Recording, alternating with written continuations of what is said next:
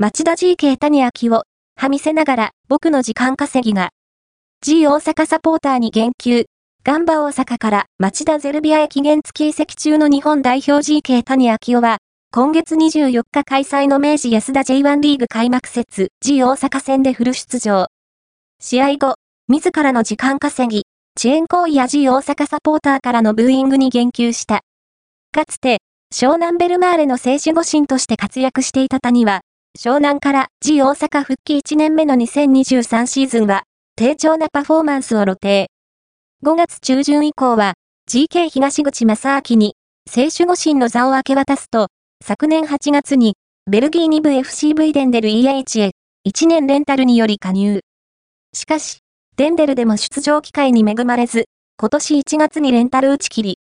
GK ポープウィリアムの後釜として、G 大阪から町大期限付き移籍した。